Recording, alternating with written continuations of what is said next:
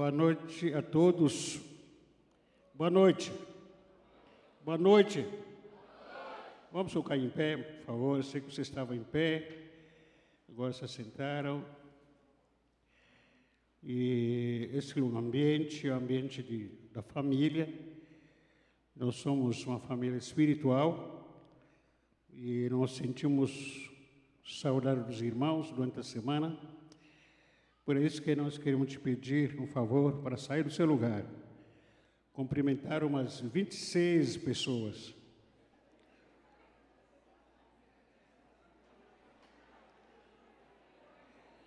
Cumprimenta 26 pessoas, vai.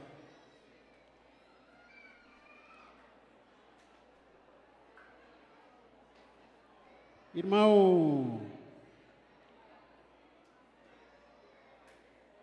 Irmão Angel, cadê Angel aqui aí? Angel, cadê ele? Viu o irmão Angel aqui? Angel, está calor aqui. Está calor aqui.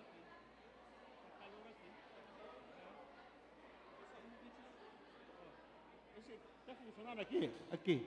Esse. Está funcionando? Está ligado? E aquele lá? Cuidado aí para não cair. E aquele lá está funcionando? Está tá desligado lá. Tem tá problema?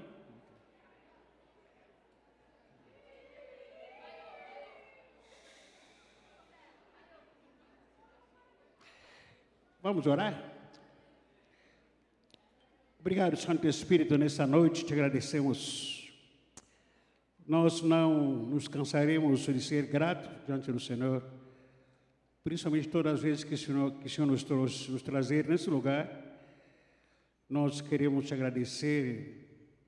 Muito obrigado, Senhor, por nos guardar toda essa semana. Obrigado por nos guardar esse dia também. Obrigado, Senhor Deus, por tudo o que Senhor Deus é. Tu és um Deus poderoso, um Deus glorioso Deus maravilhoso, Deus que se faz presente entre nós. Bendito seja o teu nome, pois tu és um Deus santo, santo, santo. Tu és o Senhor dos exércitos, imutável, glorioso. Nós te agradecemos nesse momento mais uma vez, em nome de Jesus. Amém. Abra sua Bíblia, por gentileza, em Hebreus capítulo 12, versículo 28 a 29. Hebreus capítulo 12, versículo 28 a 29. Hebreus.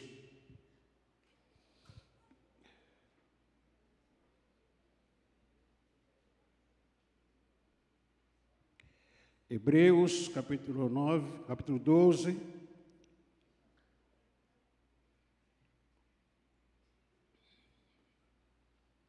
Versículos 28 a 29.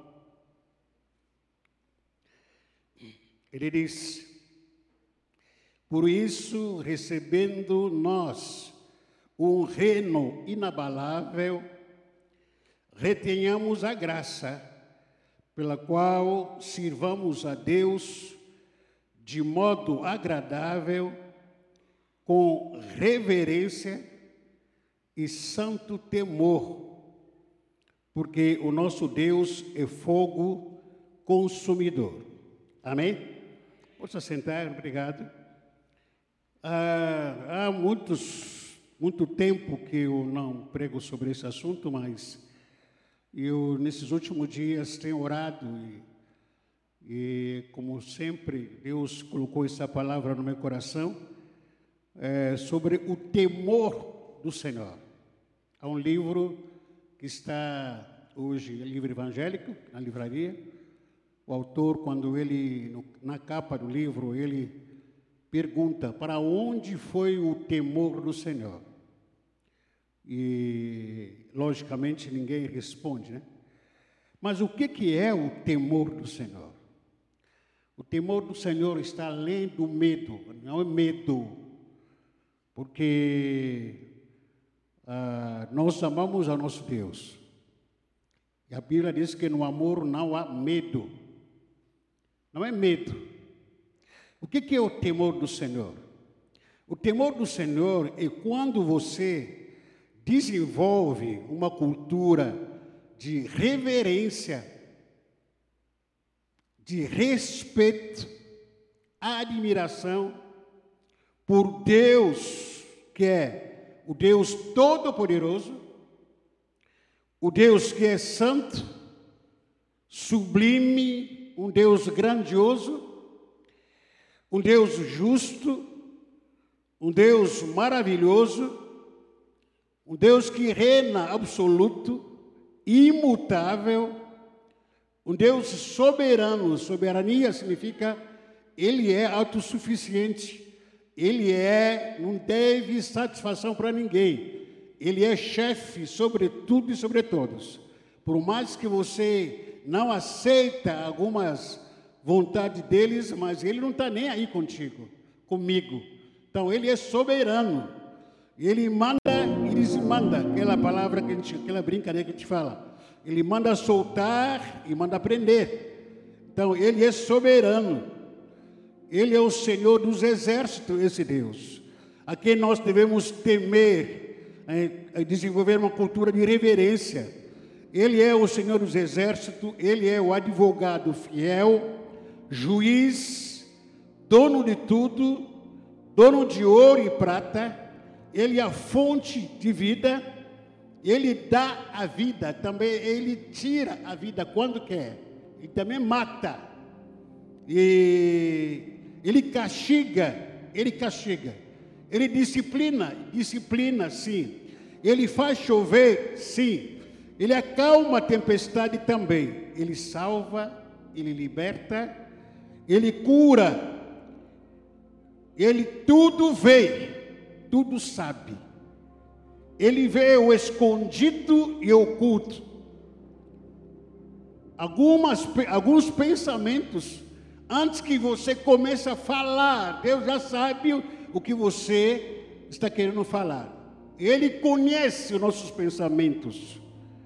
De Gênesis até Apocalipse, homens e mulheres que viram a sua glória, se curvaram e se prostraram diante dele em temor, por causa do temor que eles tinham no coração deles.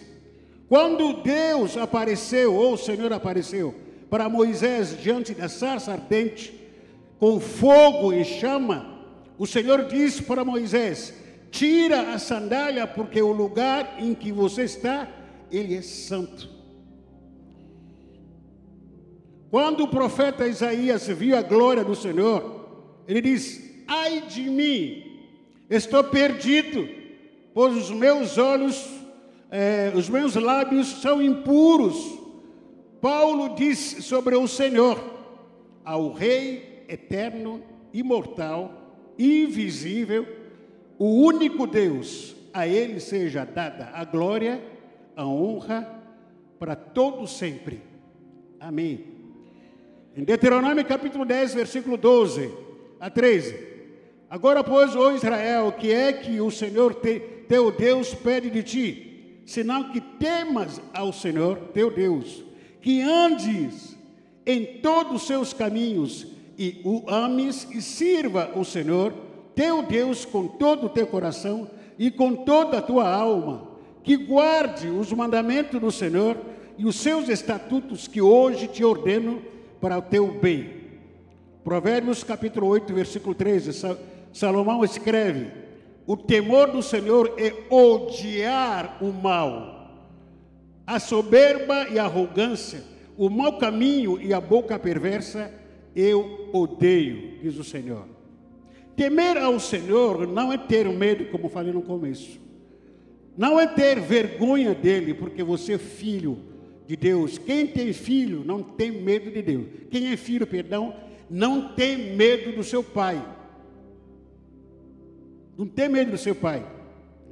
Só quando você faz, comete alguma coisa errada, até é, como pai humano, né, quando a gente convive, ou é aquele que tem pai, é, a gente tem aquele amor, aquele relacionamento comum de um pai para com o filho. Só quando o filho apronta, aí começa a se, se, se esconder do pai, porque sabe que aprontou, né? Mas o nosso não podemos ter medo do nosso pai. No livro de Apocalipse, capítulo 4, versículo 8, João escreve: A cada um desses quatro seres viventes tinha seis asas, que estava coberto de olhos nos dois lados. A visão e a revelação que o João teve. E dia e noite não parava de cantar assim: Santo, Santo, Santo é o Senhor Deus o Todo-Poderoso, que era, que é, o que há de vir. Cada vez que os quatro seres viventes cantavam hinos de glória, honra e agradecimento ao que está sentado no trono e que vive para todo sempre, os 24 líderes caíam de joelho diante dele e o adoravam e atiravam as suas coroas diante do trono e diziam: Senhor nosso e nosso Deus, tu és digno de receber glória, honra, poder, pois criaste todas as coisas por tua vontade, elas, foram criadas e existirem. O que, levaram esses anjos se prostrar diante do Senhor? O que, levavam aqueles anjos, aqueles anciãos cantando Santo, Santo, Santo? O que levou eles para isso? Se manter cantando aquele lugar. Tu és santo, Senhor. Tu és digno, Senhor, de receber a honra e a glória, o louvor para todo sempre. O que, manter? Isso, essa é uma, talvez uma pergunta que nós fazemos comumente. O que, que mantinha os anjos? Esse dia estava conversando com meu filho, andando, eh, dirigindo o carro. Eu gosto de ouvir muito som, né, louvores na, na, no carro. Meu filho me corrigiu e falou que, pai, você não está cansado de ficar escutando esses louvores? Falei que são louvores para Deus não cansa. Não cansa. Os anjos lá no trono do Senhor estão cantando até hoje. Não sei quantos séculos que estão cantando. Estão cantando. Nós aqui, se nossos irmãos de louvor cantaram uma música que a gente cantou na quinta-feira, falei, aqui já sei, estou cansado. Se os irmãos repetirem alguma música, falei, ah, isso aqui estou enjoado. Irmãos, o louvor não é para você, é para Deus. O louvor não é para mim. A nossa devoção é para o Senhor, a adoração não é para mim. Se fosse para mim, estaria enjoado. Ah, tá, de novo esse cântico. Muda esse. Mas não é para mim. E aquele que está sentado no trono, que é sublime, no dia que ele dizia, que o cara falava o seguinte, oh, não canta mais para mim, não canta mais santo, santo para mim, então se esse louvor, então. A igreja tem que parar. Até os anjos lá no céu tem que parar. Mas já que o louvor não é para mim, canta. Cantei para Deus, não é para mim. Ainda em Apocalipse capítulo 5, é, Apocalipse também, uma revelação que João teve, onde ele viu, no, no versículo 7, ele teve uma visão, o cordeiro foi e pregou o livro da mão direita daquele que estava sentado no trono, e quando ele viu, ele fez isso, os quatro seres viventes e quatro, e quatro líderes caíram de joelho diante dele.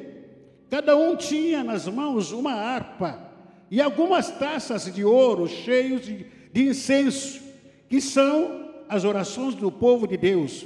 E eles cantavam esta canção: Tu és digno de receber o livro, de, que, de quebrar os selos, pois foste morto na cruz. Por meio da tua morte compraste para Deus pessoas de todas as tribos, línguas, nações e raças.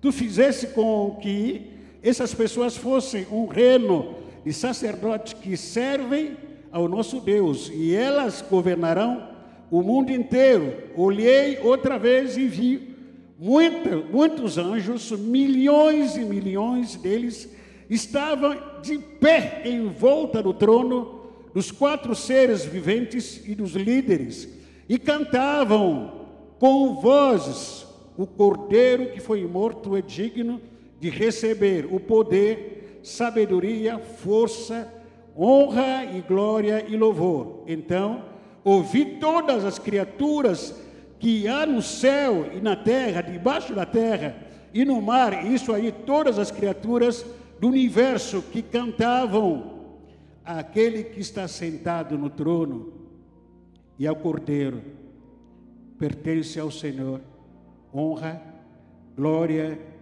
e o poder para todos sempre. Ao que está sentado no trono, cantavam, cantavam, cantavam. Quatro seres, respondiam amém, e os líderes caíram de joelho e adoravam. A gente vê essas menções todas aí sobre o que é o temor do Senhor, o exemplo dos anjos, o exemplo dos reis que, estavam, que estão no trono é, junto com o Senhor. Mas como é que a gente pode adorar um, um Senhor que visu, é, visualmente que a gente pensa, pô, será que Ele está aqui? A gente está aqui comigo? Tá. Ele está. Ele está, porque hoje o Senhor resolver habitar entre nós. Ele é o Emanuel, Deus conosco. Ele é Emanuel, Deus comigo, Deus com você.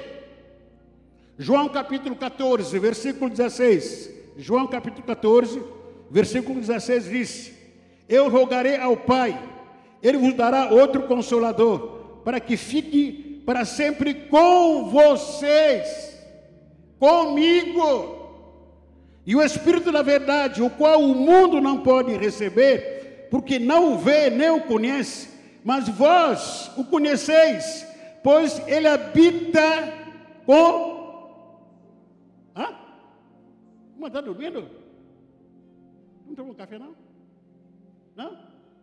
Então não vou tomar mesmo. Espírito da verdade que habita conosco e estará em nós. Repita comigo, Espírito da verdade. Quando entreguei a minha vida para Jesus, ele começou a habitar em mim. Ele anda ao meu lado. Irmão, isso não é uma brincadeira, é essa a verdade que a Bíblia que a gente vive.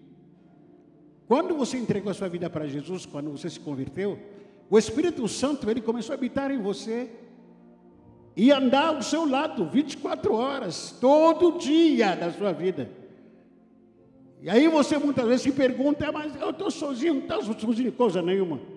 É que você não está obedecendo a palavra do Senhor.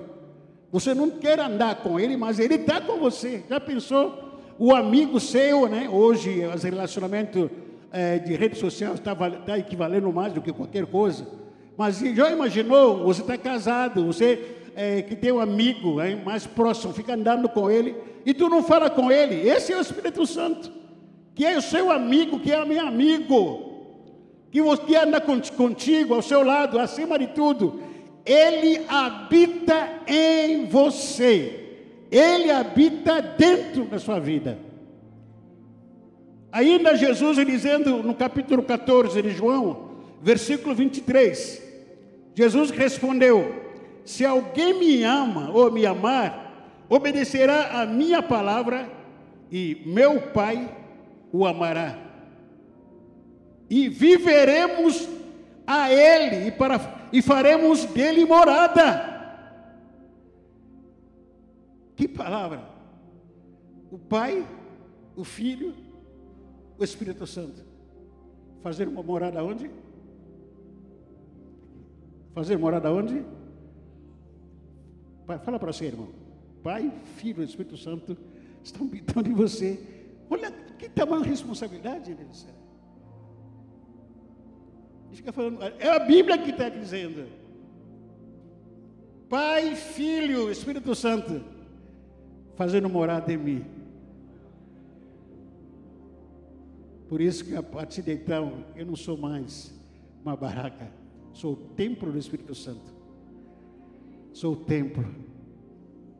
Porque o Pai, Pai habita em mim, o Filho habita em mim, e o Espírito Santo habita em mim.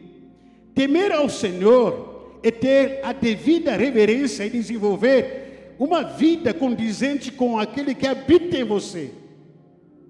Temer a Deus é você precisa desenvolver uma vida, uma cultura de vida com comportamento, com hábitos condizentes com aquele que habita em você. Sabendo quem habita em mim, eu preciso ter comportamento condizente com quem habita dentro de mim. Sabendo quem, quem habita em mim, o Espírito Santo, o próprio Jesus habita em mim, o Pai habita em mim, meu Deus. Eu preciso ter comportamento, atitude condizente com aquele que habita em mim. Porque a Bíblia diz que a boca fala do que está cheio o coração. E se Deus habita em mim, se o Pai habita em mim, se o próprio Filho habita em mim, se o Espírito Santo habita em mim, eu não posso desenvolver uma vida de mentira, que não, tem, não é condizente com aquele que habita em mim. Eu não posso desenvolver uma vida de imoralidade porque isso não está condizente com aquele que habita em mim. Se o Pai habita em mim, o Filho habita em mim, o Espírito Santo habita em mim, eu não posso desenvolver uma vida de palavrões, porque não condiz com aquele que habita em mim. Que quem habita em você? O Pai, o Filho e o Espírito Santo. Repita comigo: quem habita em mim? Pai, Filho, Espírito Santo.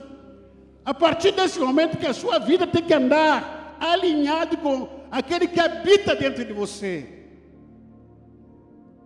Não tem o que fazer, não tem muita coisa para você é, tentar questionar.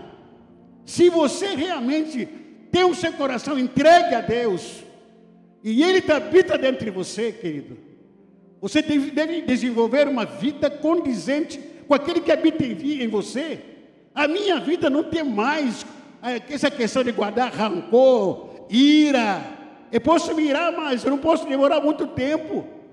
Eu preciso, aliás, é, demonstrar o dia a dia entre na minha família, entre os meus irmãos, entre a igreja, no meu trabalho. Eu preciso demonstrar para ele quem habita em mim. Quem é?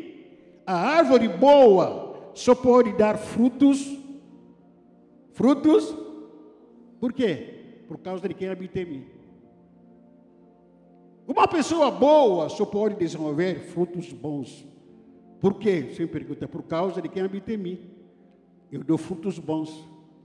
Agora, uma pessoa, uma árvore ruim, só pode dar frutos, frutos ruins. Por quê? Por causa de quem habita nele ou nela. Então você, como uma pessoa que é, recebeu Jesus na sua vida, você começa a viver uma vida que não condizem com a verdade. Então se pergunta: quem mora em você? Quem está morando dentro da sua, dessa casca, desse esqueleto? Você olha para o seu marido, olha para o, irmão, olha para, por pessoas, pessoas que são não se aceitam ou não demonstra ela não demonstra irmandade entre nós, não demonstra unidade entre nós, não quer conviver entre nós, não quer aceitar a exortação, não quer aceitar a palavra, não é opinião do pastor, não quer aceitar a palavra lida, a palavra pregada. Aí você se pergunta: quem habita nessa pessoa?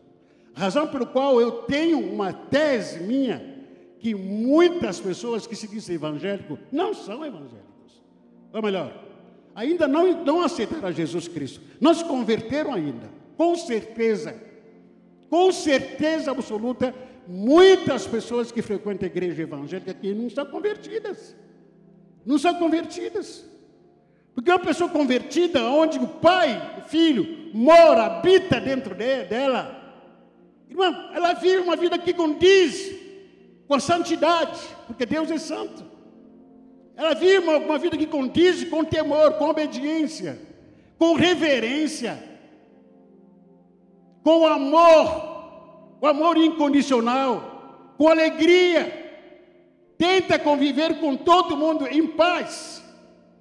No meio de quem é, ou da igreja, onde tem pessoas que temem ao Senhor, não pode haver guerras. Por quê? O que habita em nós é Ele que diz, Ele que vive essa vida. Já pensou o pai guerreando contra o Espírito Santo? O Espírito Santo guerreando contra o filho? Tem nexo isso? Não há, não há isso. Não existe isso.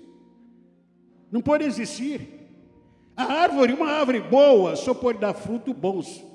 E a árvore ruim só pode dar frutos ruins. Você olha, pô, esse cara vive pisando na bola, por quê? O que está acontecendo? Já entendi. Isso é fruto de quem habita dentro dela. Já eu entendi o fruto de quem está habitando nela.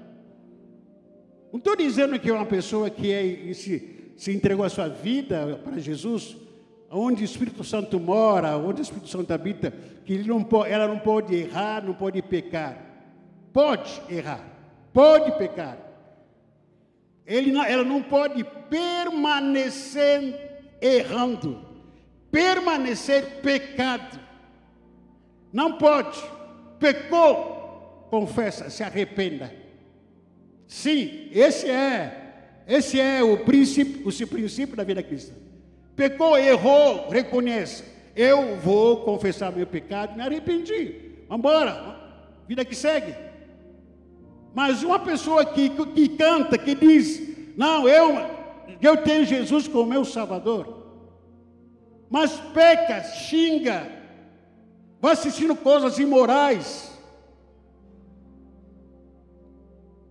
Não, não.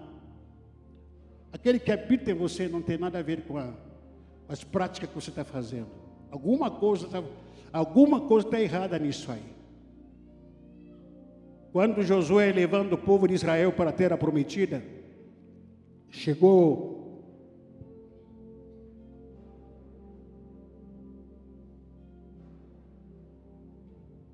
povo no meio, no meio do caminho começaram a se envolver com a idolatria, porque os ídolos atraem, porque os desejos deles queriam é, saciar os seus apetites é, carnais.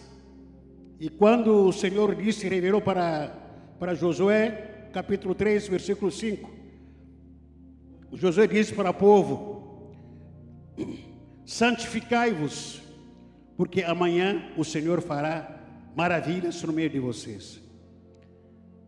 Por que, que nós não vemos mais milagres hoje acontecendo? Por que a gente não vê mais os milagres acontecendo hoje?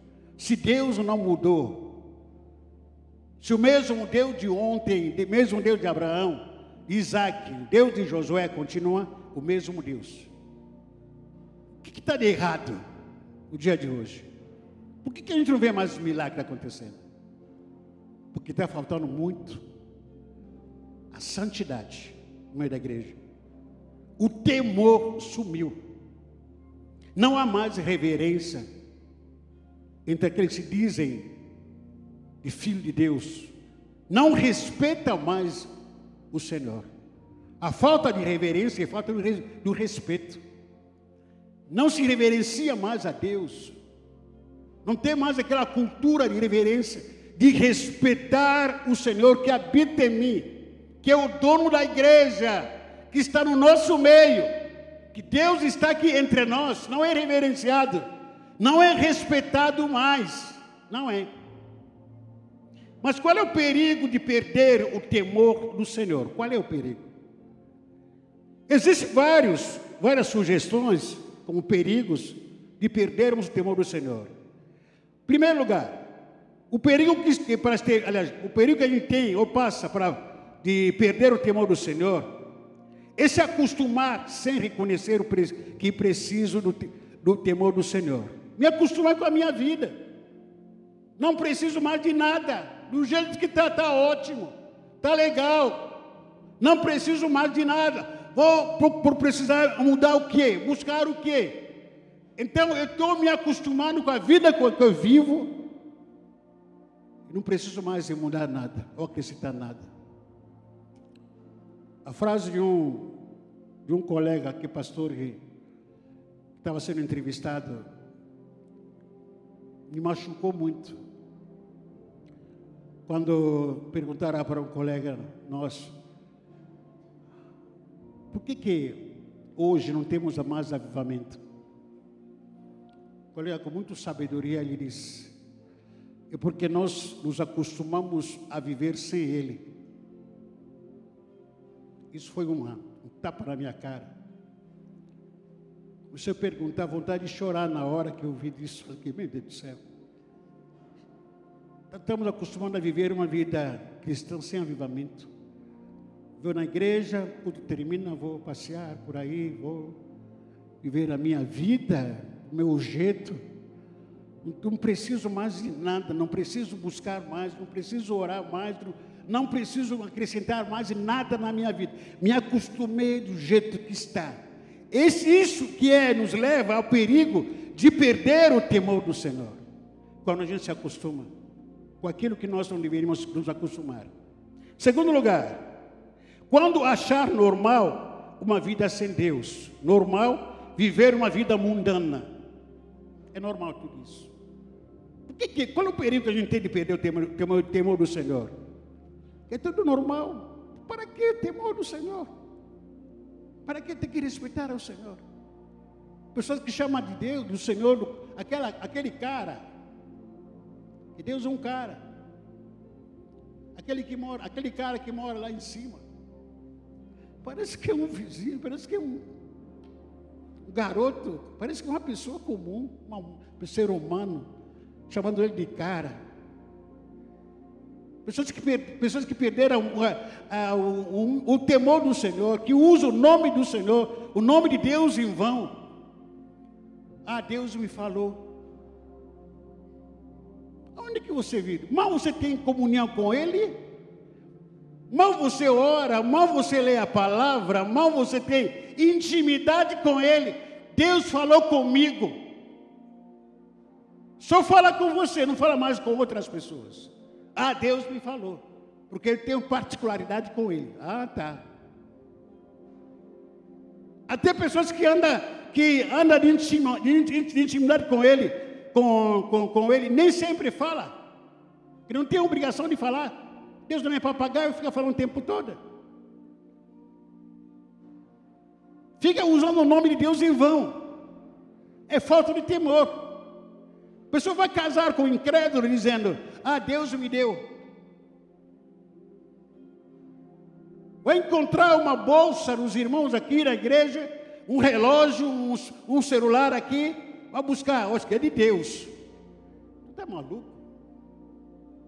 O celular, um bem que não é seu, usando o nome de Deus. Vai fazer besteira por aí, é que ah, é de Deus. Isso aí é falta de Deus falta de reverência do Senhor. E ele mesmo condena isso na palavra. Ele diz: Maldito, ai de quem usar o meu nome em vão. A cultura judaica não chama Deus de Deus, chama Ele de Senhor. Não qualquer pessoa aqui vai poder chamar Deus de Deus. Sou o Senhor, Yahvé. Não é qualquer pessoa que chama existe muita reverência entre judeus de pronunciar o nome de Deus. Nós não. Ah, cheguei atrasado, ah, porque Deus falou comigo. Vai namorar com uma pessoa incrédula, ah, porque Deus me falou. Até mesmo um namoro impuro, dizendo que Deus me mostrou, Deus me revelou, Deus deu para mim. Se Deus revela para você que é ovelha, e Deus não revela com o pastor que ele colocou sobre você, então alguma coisa está errada. Se o pastor não está recebendo revelação, é só você que está recebendo revelação, defendendo os seus anseios, os seus caprichos, alguma coisa está errada, porque o pastor não está não está enxergando nada do que você está vendo. Em terceiro lugar, qual é o perigo de perder o temor do Senhor? É normal mentir, mesmo tendo Deus no coração? É normal ter uma vida sem oração? É normal não vir para o culto. É normal ficar sem, jeju, sem jejum. É normal não, não ganhar vida para Jesus. Em quarto lugar, é normal falar o nome de Deus em vão, já falei sobre isso. Em quinto lugar, é normal falar mal dos outros. Os irmãos estão entendendo o que eu estou falando?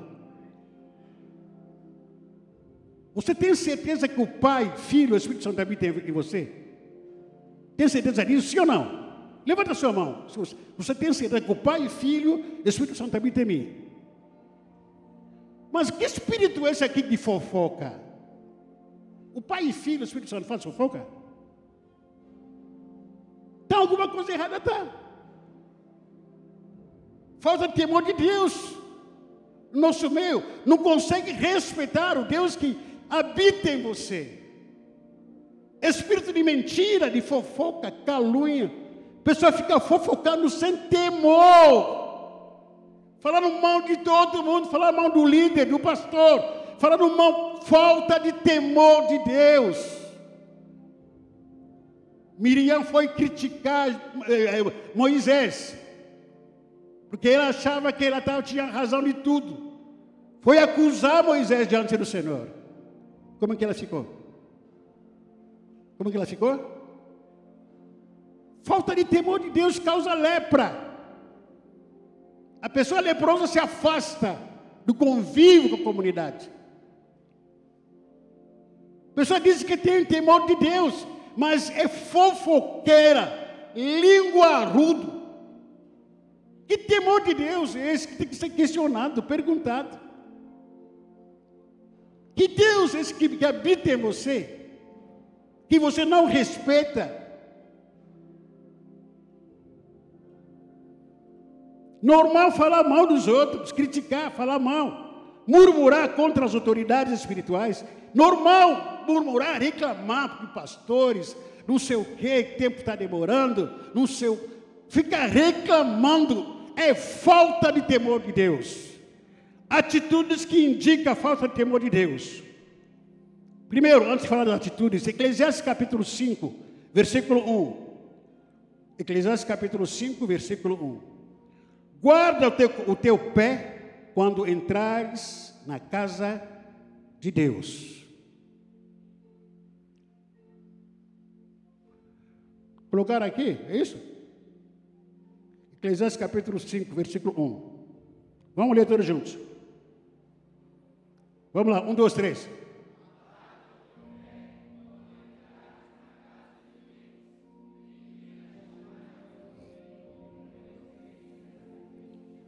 Guarda o teu pé.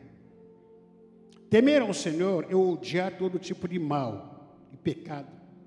Não aceito, não concordo, não quero os amigos, amigas dizendo para você, ah, vamos, vamos que vamos fazer, vamos participar, vamos, vamos comer, vamos beber. Quem tem temor de Deus diz: não, não, não, não. Eu prefiro perder vocês, vai embora da minha vida, do que perder a Deus. Não tem concordância. Odeio o mal, todo tipo de pecado, maldade, injustiça mentiras, calúnia, odeio fofoca, adultério, pornografias, odeio.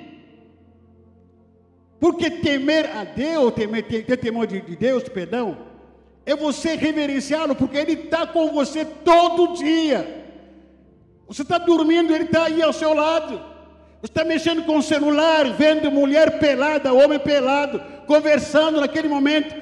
Deus está ali presente, assistindo, vendo para você. Agora imagina qual é a reação dele quando você vê no celular uma mulher pelada, um homem pelado, um homem, é, homens e mulheres fazendo pornografia. Qual é a imagem de Deus? Qual é a reação dele que ele tem?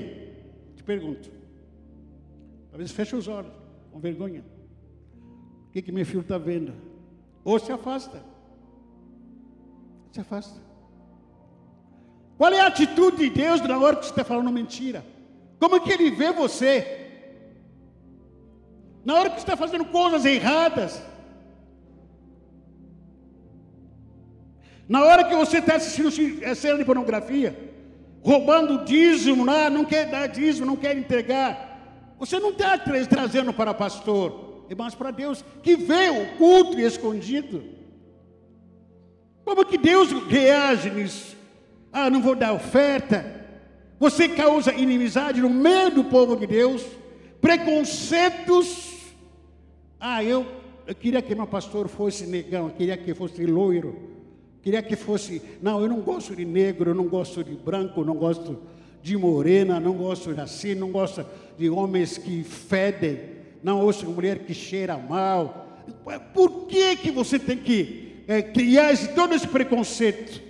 E hoje, hoje em dia, a igreja evangélica se tornou balcão de julgamento.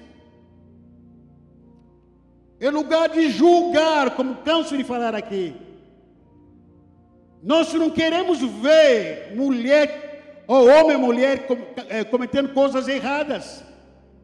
Como se nós fôssemos a última bolacha do pacote, ainda quebrada. Como se nós fôssemos os santos dos santos, assentados junto com o Rei da Glória. A gente não comete pecado, a gente não comete coisas erradas, nós somos perfeitos.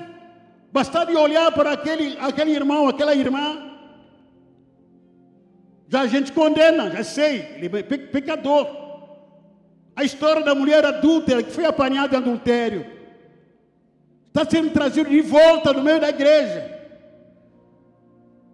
E fico olhando para aquela cena, a mulher que foi apanhada em adultério. Não é que estou torcendo para adultério, não é que estou aplaudindo para o pecado, mas aquilo que está julgando que a pessoa cometeu é igualzinho com mentira, com maus pensamentos com comportamento ah, bizarro que você tem, que, que afasta Deus de você, igualzinho.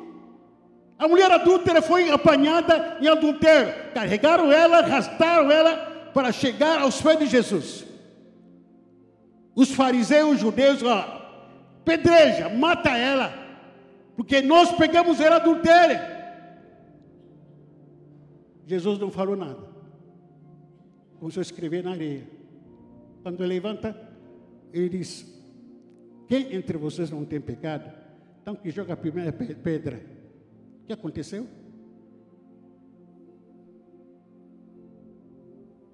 Começaram a se afastar. E aquele afastamento, o que, que era? Como se a consciência dele acusava eles. Eu também adulterei ontem. Ontem soneguei imposto. Ontem matei. Ontem falei mal, ontem caluniei. Então somos iguais. Se a mulher adúltera estivesse aqui, ia ser condenada por muitos de nós. Muitos de nós se condenaria a ele. Jogaria pedra em cima dele, em cima dela. Diz que não, porque nós somos iguais da mesma maneira somos tratados ao mesmo nível. A igreja virou tribunal. Em nome de Jesus, esse espírito está repreendido. Nome da igreja. Em nome de Jesus. Eu já sei onde que Deus me tirou. Poucas pessoas conhecem a história da minha vida e a minha esposa. Quem gostaria de entender um pouquinho, só um pouquinho, da história da nossa vida, que compra o livro lá atrás, o propósito da sua dor. Compra o livro lá. Para poder entender só um pouquinho. Para quem vê a gente, eu e a pastora, e não somos marajás, somos ricos. Deus mudou nosso cativeiro. Já fomos xingados de tudo. Não é todo mundo, mas a maioria, talvez alguns. Existe muito preconceito no Brasil. Preconceito camuflado. Não nego isso. Também não estou preocupado com isso. Não me preocupo, sinceramente. Mas o existir preconceito, ninguém vai me convencer que não existe. Ninguém. Ninguém pode me convencer que ah, no Brasil não existe preconceito. Até no meio da, da igreja. até no meio dos pastores. Mas isso aí para mim tanto faz, tanto porque eu sei quem me chamou, eu sei quem me criou, quem é. Isso não me abala, não me abala. Eu e a pastora nós sofremos e muito no começo aqui no Brasil, muito, muito. Vontade de sair aqui fugindo, correndo. A gente não aguenta mais. Principalmente a minha esposa que tinha depressão naquela época. Africanos que vêm correr de, de fome aqui no Brasil. Ah, como, se lá não tivesse, lá não tem comida. Tenta ir lá para ver o que está lá. Correr de fome aqui. Amo o Brasil hoje, Deus colocou esse paixão, esse amor para o Brasil, para os brasileiros, mas nunca tive uma, com todo respeito, porque nunca tive uma expectativa, ah, uma vontade, um dia quero conhecer o Brasil. Nunca. A minha vontade é comecei a conhecer a Europa. Essa era a minha vontade. Queria buscar, buscar, só queria ir para a Europa. Como falei aqui, não sei se contei aqui, foi ontem que contei sobre isso. Onde que tem os meus sobrinhos que moram lá, até me pergunta, de vez em quando até hoje, tio, o que você está fazendo no Brasil? O que você está fazendo lá no Brasil? Eu não converso muito com eles. Mas eu não estou aqui por causa do, de receber aplausos dos homens. Não. Não estou preocupado em receber elogios dos homens, aplausos. Não, não gosto. Não gosto. A minha preocupação é receber aplauso lá. Lá. Aqui não. Aqui. Não preciso. Não estou preocupado em receber elogios dos homens. Estou preocupado em receber elogio lá. Naquele dia. Seja bem-vindo, meu filho. Essa é a minha preocupação. Essa é a minha meta.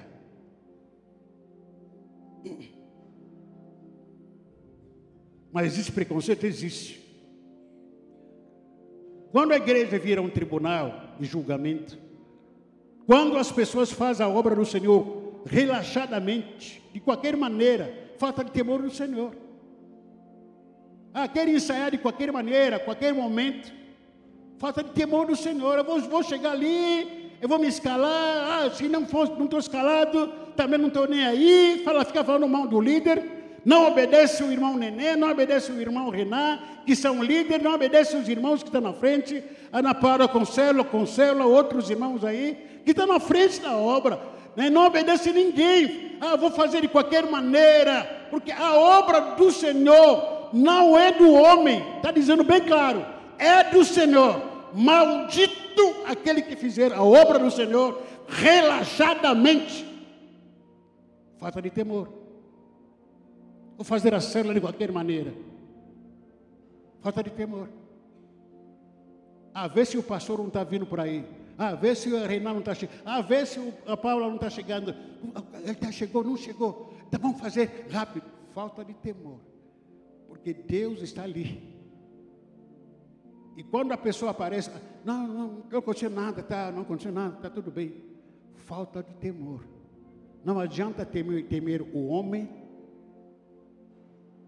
e não temer a Deus. Não adianta querer reverenciar ao homem e menos a Deus. Não adianta. No meio, cuidado quando você chegar num, num, num culto. Se prepare, ou tenha cuidado.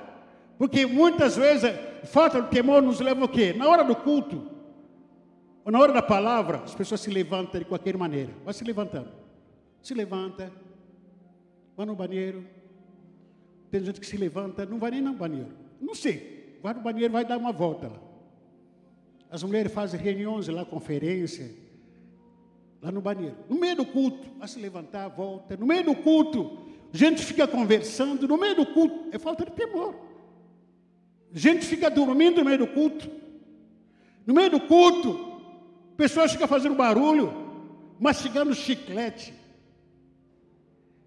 Você podia mastigar chiclete e bala na frente do seu presidente da República, autoridade? Aquilo que você não faria na, diante de um homem, de uma autoridade humana, como que você tem a ousadia de fazer diante do Supremo, o Rei dos Reis, Senhor dos Senhores, o Santo de Israel? Como? Aquilo que você não consegue fa fazer na frente do seu pai, mas diante de Deus está fazendo. Aquilo que você não consegue fazer na frente do pastor, mas diante do Supremo Rei, você está fazendo. Aquilo que você não consegue falar na frente da autoridade, que você reverencia, que é humano, mas como você tem a ousadia de falar diante do Senhor? Como isso? É falta de temor. Falta de temor. Pessoas sair antes da bênção sacerdotal. Tem gente que sai, não está nem aí. Ah, o culto nem terminou, já começa a cantar, já. Falta de temor isso. Olhando para relógio, preguiça olhando mais no celular do que ouvindo a palavra na hora do culto. Tem gente com os olhos no celular. Irmão, tudo que estou falando aqui, eu queria que você pudesse é, transferir isso no mundo humano, entre a autoridade humana. Aquilo que você faz no culto aqui, aquilo que você faz na hora de, da palavra, você faria na, diante do prefeito, do governador, diante do presidente da república, diante de algum ministro que está conversando contigo.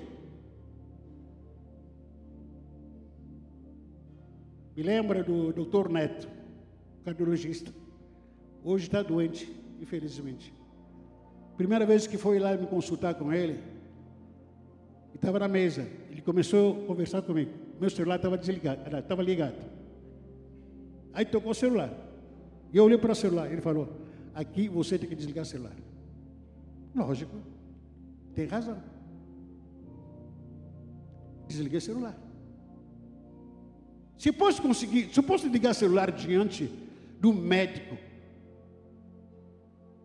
e dei razão para ele, e por que você fica olhando no celular na hora da palavra? As duas umas. Ou o que está sendo pregado não te interessa, o que te interessa é que está no celular, ou falta de temor de Deus. O que, que é falso, ou melhor, o que, que causa falta de temor? O orgulho, a arrogância. Conheça a história de Uzias, em 1 de Reis, a primeira de Crônicas, perdão, capítulo 26, versículo 1.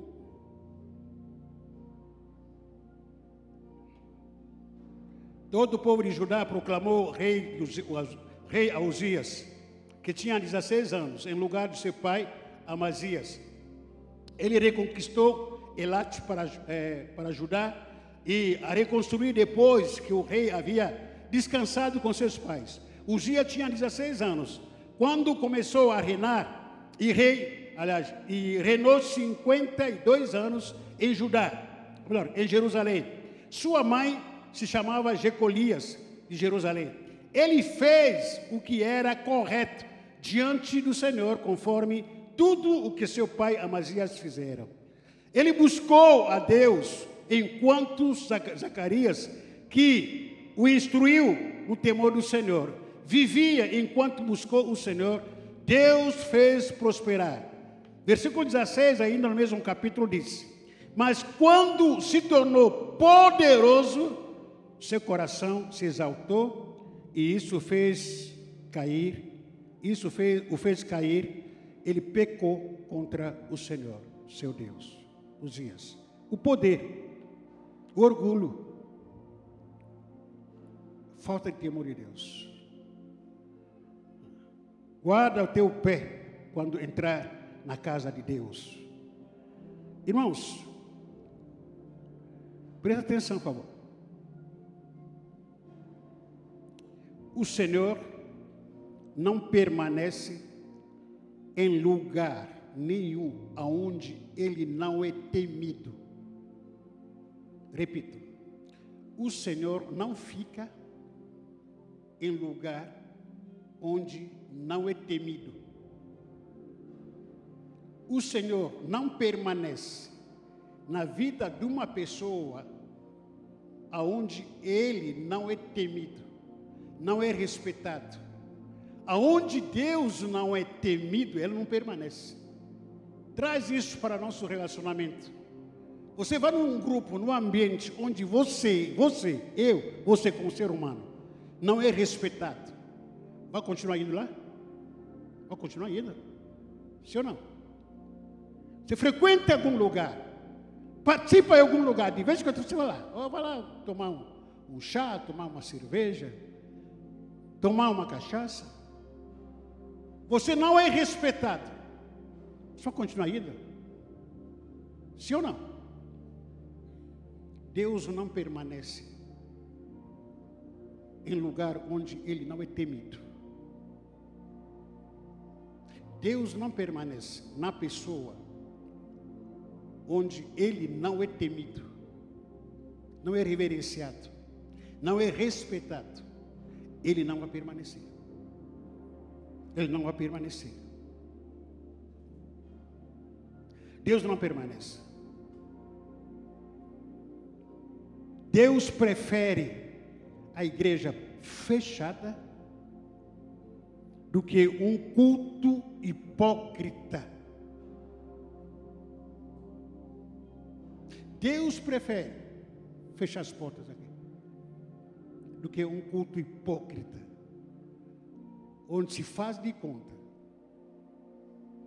Deus não permanece, onde Ele não é respeitado, onde ele não é temido, na pessoa onde ele não é temido, uma pessoa fofoqueira, mentirosa, caluniador, imoral, uma pessoa que não teme ao Senhor, Deus não permanece. Ele diz: oh, pô, você não está me respeitando, o que, que tu quer que faça com sua vida? Não está me respeitando nessa célula? O que, que tu quer? Quer que eu continue indo para lá? Fazer o quê? Fazer o quê nesse casamento, nessa família? Não me respeitam. O que, que eu vou fazer? O que, que vocês querem de mim? O povo de Israel conta essa história em 1 Samuel capítulo 4, versículo 1, 14. Eli, ouvindo os gritos, perguntou: o povo de Israel estava numa guerra. O sacerdote Eli estava baleado no sentido de que estava mal, já está com a idade avançada. O povo de Israel foi para a guerra. Levaram a aliança, aliás, levaram a arca do Senhor. E quando, no meio dessa guerra, Eli, ouvindo os gritos, perguntou: Que alvoroço é esse? Então se apressou, o homem que trazia a notícia. Vindo, deu a notícias a Eli. Era Eli da idade de 98 anos, os seus olhos tinham cegado e já não podia ver. Disse o homem a Eli: Eu sou o que saí das fileiras de, e, e, delas fugiu, a fugir homem mesmo.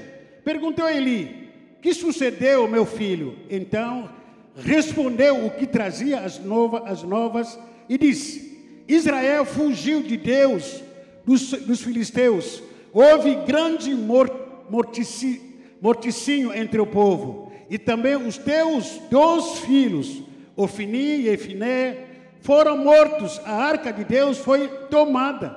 Ao, ao fazer ele é, menção da arca de Deus, caiu Eli na cadeira para trás, junto ao portão e quebrou-se, ou quebrou-se o pescoço e morreu, porque era já homem velho e pesado. E havia ele julgado em Israel 40 anos. Então sua nora, a mulher de Finéia, grávida e próximo ao par, o parto, ouvindo essas novas de que a arca de Deus fora tomada e de que seu sogro e o seu marido morreram, encurvou-se e deu à luz, porquanto as dores lhe sobreveram. A, ao expirar, Disseram as mulheres que assistiam: Não tema, pois tivesse um filho. E ela, porém, não respondeu, nem fez caso disso, mas chamou ao menino Icabô, ou Icabote, dizendo: Foi-se a glória de Israel. Isso ela disse, porque a arca de Deus fora tomada e por causa do seu sogro e do seu marido. E ela falou de novo: Foi-se a glória de Israel, pois foi tomada a arca de Deus. Quando a glória de Deus vai, se vai embora, por que, que a glória de Deus sai do nosso meio? Porque Deus não é temido, não é respeitado, e a glória de Deus foi embora. Os milagres não acontecem mais entre nós. Não há mais temor, não há mais santidade. O que se vê mais é calúnia. O que vê mais é prostituição. O que se vê mais é imoralidade. O que se vê mais são cenas de sexo ilícitos. Que se vê mais é xingamento e julgamento. O que se vê mais é críticas. O que se vê mais são fofocas. O que se vê mais são calúnias. Deus aguenta? Não. A glória do Senhor se foi. Foi embora. E a gente está fazendo de conta que a gente está cultuando um Deus. Deus não está mais com a gente. Podemos estar tá, tá, tá fazendo de conta aqui, gritando aqui, berrando, que Deus não está mais conosco. Está vendo um culto hipócrita e fazer de conta. Mas a glória do Senhor já se foi. Já se foi embora. O que fazer? O que fazer? O que, que eu fazer para a gente chamar de novo, de volta, a glória de Deus na nossa vida? O que a gente tem que fazer? Alguém tem uma resposta? O que fazer se a glória de Deus foi embora do nosso meio? Nossa casa, nossa família, a nossa vida. Eu entendo que tem gente que está acostumado sem viver a glória de Deus, a presença de Deus. Não está nem aí. Eu não. Eu não consigo.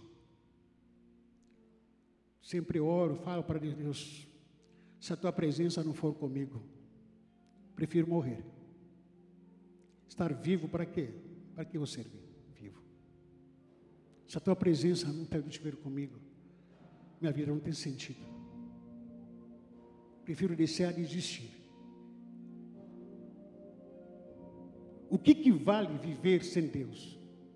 Em prol de quê? O que, que vale ter uma família sem Deus?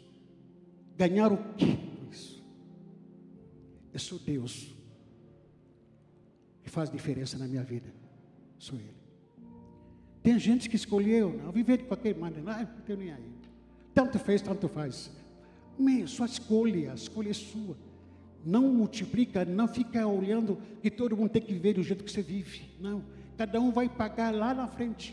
Cada um vai pagar pela escolha que fez lá na frente. E fiz a minha escolha. Eu e a minha casa servimos ao Senhor. Eu não posso.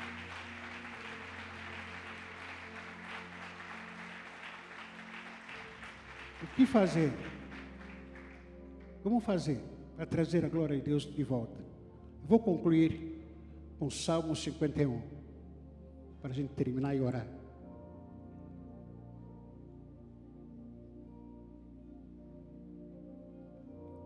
Esse salmo de quebrantamento. Esses dias nós estamos Estou lendo muito, até na classe da escola dominical, temos compartilhado muito sobre esse salmo.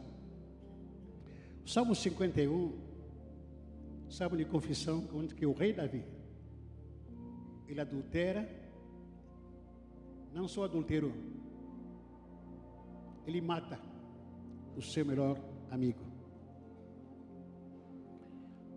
O rei Davi poderia Deixa falar, deixa para lá. Já aconteceu mesmo, não estou nem aí. Mas um homem de Deus, um homem segundo o coração de Deus, temente ao Senhor, ele se humilha. Salmo 51, ele escreve. Veja, pelo menos dois primeiros versículos. Vou comentar depois de terminar. Compadece-te de mim, ó oh Deus, segundo a tua benignidade e segundo a multidão das tuas misericórdias, apaga as minhas, as minhas quê? Transgressões. Versículo 2: Lava-me completamente da minha, do que? Da minha, e purifica-me do meu pecado. Faz uma rápida análise aqui nesses dois versículos. Parece que é falta de palavra, o salmista está usando, parece que é palavra ou expressões similares, sinônimos. Não é, não é. Que existe uma grande diferença entre transgressão, iniquidade e pecado. E Davi, como homem segundo o coração de Deus, ele poderia se, se envaidecer como muitos de nós, nós quando nós confessamos nossos pecados, nós pecamos em avarezo e confessamos no atacado. Eu vou me ajoelhar teu pecado. Ah, meu Deus do céu, perdoa toda a multidão dos meus pecados. Perdoa todos os meus pecados. Eu pequei no avarezo. Um por um, mas na hora de confessar, Senhor, perdoa todos os milhões de multidão de pecados. O homem segundo o coração de Deus é aquele que reconhece que tipo de pecado cometeu? O que, é transgressão? Você vê Davi repetindo: transgressão, iniquidade e pecado. Pecado é errar o alvo. É você viver fora do propósito daquilo que Deus te criou. Isso é errar o alvo. Transgressão, o que, que é? Transgressão é quebrar princípios, quebrar leis, infringir leis, regras. Por exemplo, não pode passar um semáforo vermelho. Por exemplo, não pode é, não ter que pagar imposto de renda. É lei. Comprou no cartão de crédito, tem que pagar. É lei.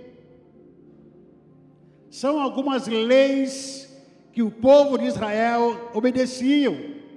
Não é isso que eu falei, logicamente. Transgressão é, é, existe, significa não matará, não adulterará. O que, que Davi fez? Matou e adulterou. Transgrediu a lei.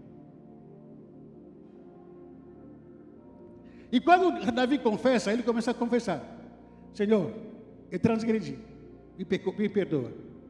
E a iniquidade, o que é iniquidade? Iniquidade sai aqui do coração. Pensamentos impuros. Aquilo que Jesus diz em Mateus capítulo 5, versículo 27.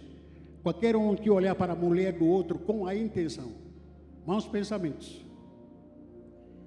O próprio Jesus diz que é o que sai no coração de vocês que contamina vocês que está no coração? Maus pensamentos, violência, roubo, todas as más intenções que saem por aqui. Essa aqui, iniquidade. Tudo aquilo que você maquina por dentro, que ninguém vê, iniquidade. É isso que aconteceu com Davi. Davi estava na sua, na sua casa de folga. Ele olha para a janela uma mulher linda tomando banho. Imaginou, iniquidade. Começou a pensar, queria que fosse minha mulher. Iniquidade. Qual é o plano? Ninguém está vendo Davi fazendo uma coisa dessas. Só analisando, só maquinando por dentro. Eu vou chamar ela para minha casa. Iniquidade. E quando chama, traz a mulher do seu melhor amigo para sua casa e teve um caso com ele, com ela, perdão, transgrediu. Transgrediu, não adulterará. Adulterou. Não matará. Davi maquinou. Tive um caso com a mulher do meu melhor amigo, o que eu faço? Preciso arquitetar um plano para esconder esse meu pecado. Então a iniquidade, aquilo que você premedita, aquele planejamento que você faz no seu coração, ninguém está vendo, mas você já planejou. Ninguém está vendo, você já começou a meditar, começou a imaginar, a ter ideias imorais, planos malucos, planos, planos endemoniados, planos que não tem nexo, não tem temor de Deus. Começa a imaginar, olhei, gostei, olhei aquilo, aquela menina me chamou a atenção, já começou a imaginar, isso aí é iniquidade. A transgressão, quando você vai, toma aquele homem, aquela mulher que não é sua, vai sair com ela, você transgrediu. E quando Davi ele confessa, querendo trazer a glória de Deus de volta, Davi se humilha, dizendo: Compadece de mim, ó oh Deus, segundo a tua benignidade, segundo a multidão das tuas misericórdias, apaga as minhas transgressões, lava-me completamente da minha iniquidade, purifica-me do meu pecado, pois eu reconheço as minhas transgressões. O homem segundo o coração de Deus, não aquele que não peca, mas aquele que, quando peca, se quebranta. Ele fala detalhe por detalhe, onde eu pequei. Qual é o mal que causei, Senhor? Tenha misericórdia de mim, Senhor. Consequência do pecado. Já contei que a história de um colega pastor lá em São Paulo. A esposa dele estava grávida, esperando nascer neném. Tinha um, uma filha de dois anos, pequenininha. E ele começou, esse pastor começou a fletar uma mulher. Essa mulher era prostituta, aidética. Saí com ela. Teve um caso com ela que aconteceu? O pastor foi contaminado. E a doença começou a se manifestar violentamente. Ponto de quase queria acabar com ele, na hora. Aí o pastor que nos mandou essa mensagem, ele foi visitar o pastor que estava doente, na cama, gemendo. Ele gemendo, gemendo, desesperado, já sabia que ia morrer, ia morrer, ia morrer. Gemendo na cama, ele pediu para o pastor que nos mandou essa mensagem dizendo: Eu ora por mim porque eu quero sair daqui, evangelizar na rua. Quero evangelizar. Se contaminou a mulher, com, aliás, a mulher que esperando um neném. Mês ou dia depois, ele veio a, a óbito, morreu por causa do desejo. Olhou iniquidade, saiu para transgredir. O resultado da consequência, a morte. Todo pecado é gostoso, uma delícia. Todo pecado é gostoso, uma delícia. O que não é gostoso são as consequências. Costumo dizer que se nós experimentássemos primeiro as consequências antes do pecado, ninguém pecaria. Ninguém pecaria. Todo pecado é gostoso. Todo pecado é uma delícia. Todo pecado te chama assim, oh, você é lindo, você é linda. Aí você também sonso, concorda com isso? Carente, as consequências, a conta vir. E vai vir. E muito caro. Não falha não. Como trazer a glória de Deus de volta? Confissão. Senhor, perdoa as minhas iniquidades.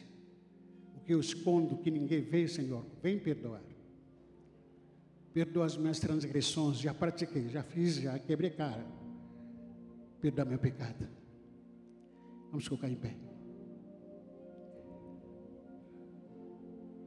Vamos trazer o temor de volta entre nós. Como trazer o temor de Quando a glória do Senhor se vai, como trazer o temor do Senhor de volta entre nós? O caminho é quebrantamento. O caminho é dor, de choro e lágrimas. E a glória do Senhor foi embora entre nós. Qual é o sentido da igreja? Que sentido teria ou tem a igreja de ser igreja? Não tem. Não tem nenhum sentido. Não tem nenhum sentido. Igreja ser igreja sem a glória do Senhor. Se nós queremos de glória do Senhor de volta, cada um de nós tem que ter iniciativa, atitude,